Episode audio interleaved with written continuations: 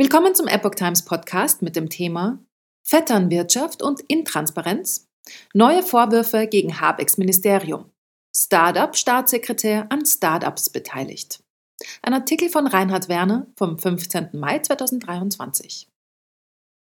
Neben dem Vorwurf der Vetternwirtschaft trifft Minister Habeck nun auch jener der Intransparenz. Sein Startup-Staatssekretär legt Beteiligungen nicht offen. Das Bundeswirtschaftsministerium unter Robert Habeck steht weiterhin unter Rechtfertigungsdruck.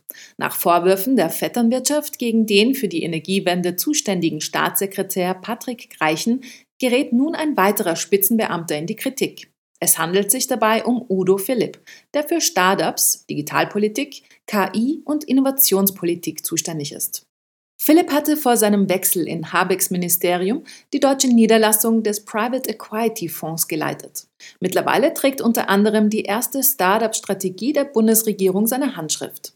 Diese sieht Mittel von bis zu 10 Milliarden Euro vor, die deutschen Gründer dabei helfen sollen, sich auf dem Markt zu positionieren. Habecks Staatssekretär hält interne Vorgaben für ausreichend. Wie der Business Insider berichtet, hat Philipp jedoch nach wie vor privates Geld in Startups investiert und könnte damit persönlich von politischen Entscheidungen betroffen sein. Auf Anfrage räumte er dem Portal gegenüber auch ein, Privatgründer durch stille Einlagen, Kredite und offene Beteiligungen zu unterstützen. Er betont zudem, es sei, Zitat, sichergestellt, dass ich mit möglichen Entscheidungen zu den Unternehmen nicht befasst werde. Zitat Ende. Offenlegen will er seine privaten wirtschaftlichen Engagements trotzdem nicht. Und anders als Abgeordnete ist er dazu auch gesetzlich nicht verpflichtet. Es gibt dem Bericht zufolge unter dem Banner der Compliance zwar einige Vorgaben, Dienstliches und Privates zu trennen.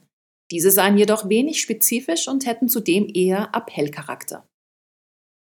Compliance-Regelungen sehen keine generellen Anzeigepflichten vor. Auch ergänzende Regelungen, die speziell auf Problematiken wie die Beteiligung an Startups durch Verantwortungsträger wie Philipp zugeschnitten sind, seien unscharf. Zumindest ließen sich aus ihnen keine generellen Anzeigepflichten für einzelne Finanzgeschäfte oder Geldanlagen ableiten. Darauf beruft sich gegenüber dem Business Insider auch der Staatssekretär selbst. Zitat Eine Anzeige der Einzelinvestments im BMWK ist im Einklang mit den Compliance-Regeln des Hauses nicht erforderlich. Zitat Ende.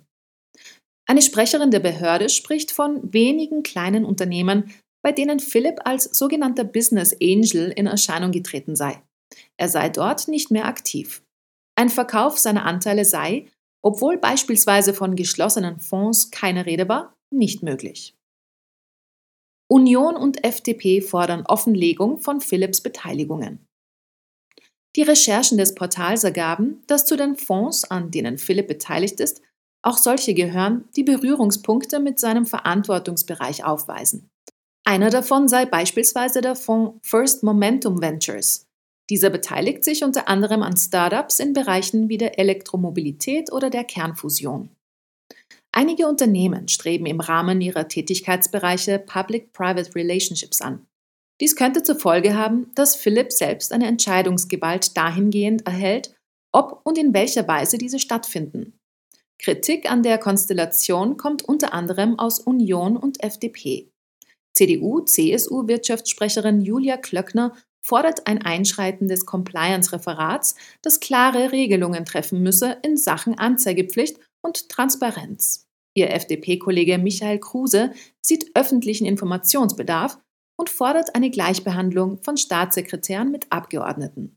Diese müssten ihre Beteiligungen offenlegen. Habeck bereits wegen reichen Verflechtungen in Kritik. Erst jüngst hatte Minister Habeck von einem Fehler gesprochen im Zusammenhang mit einer Personalentscheidung seines Staatssekretärs Patrick Greichen.